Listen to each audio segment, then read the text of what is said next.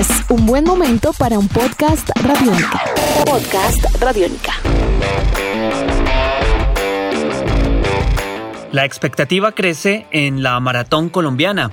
Varios atletas de nuestro país buscarán su marca mínima para Tokio este domingo en España.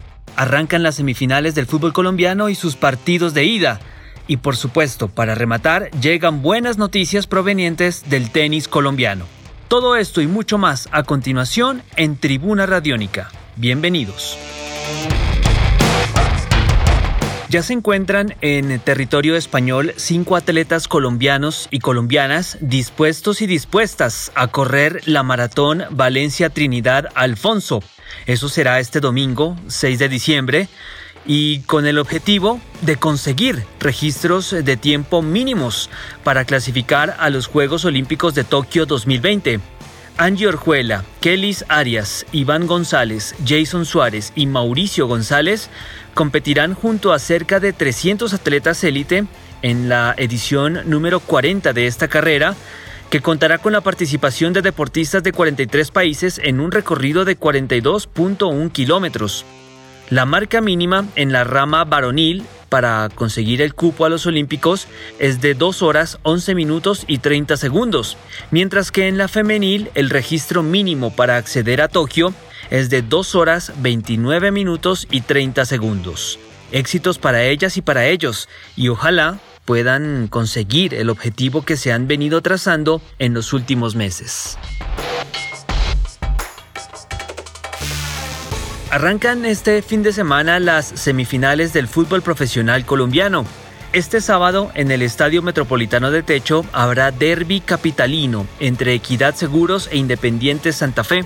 Esto será a las 8 de la noche, en medio de la expectativa que supone no solo el encuentro entre estos dos equipos capitalinos o bogotanos, sino la petición que aseguradores y cardenales hicieron y pasaron a las autoridades distritales para permitir aforo reducido de público en sus tribunas.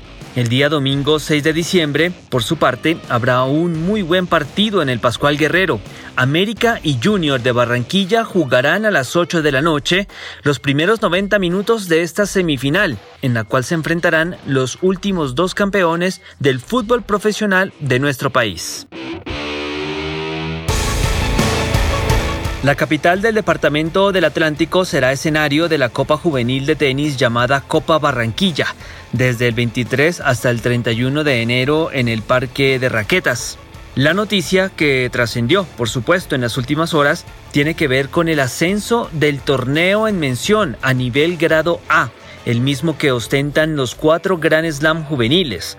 La petición fue elevada en su momento por la Federación Colombiana de Tenis tras conocerse la cancelación del Abierto de Australia juvenil, dándole la oportunidad de esta manera a los jóvenes valores de este deporte en el mundo la posibilidad de competir durante el mes de enero y no pasar en blanco. Este ascenso del torneo barranquillero significa más puntos para los tenistas ganadores y el poder contar con la presencia de las raquetas más importantes del mundo en territorio colombiano.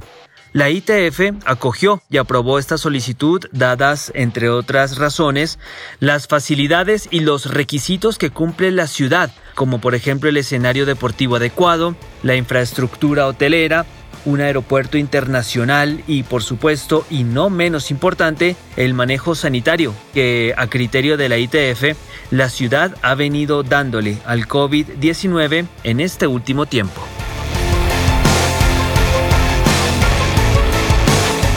Y cerramos con agenda este fin de semana porque será un fin de semana muy movido en el fútbol europeo.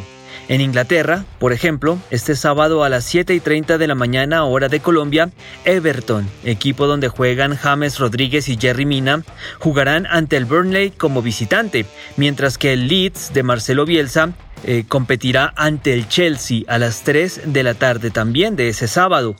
El plato fuerte de la Premier League estará a cargo del derby londinense entre Tottenham y Arsenal el domingo a las 11 y 30 de la mañana, hora nuestra Por su parte, en la Liga Española, el partido más destacado lo disputarán Sevilla y Real Madrid en el Sánchez Pizjuán el sábado a las 10 y 15 de la mañana, mientras que el Fútbol Club Barcelona también jugará el sábado pero a las 3 de la tarde ante el Cádiz. En Alemania hay un partido interesante. Bayern Múnich recibe al Leipzig. Esto va a ser el sábado a las 12 y 30. Mientras que en Italia habrá clásico de Turín. Juventus jugará ante el Torino el sábado a las 12 del mediodía, hora de Colombia.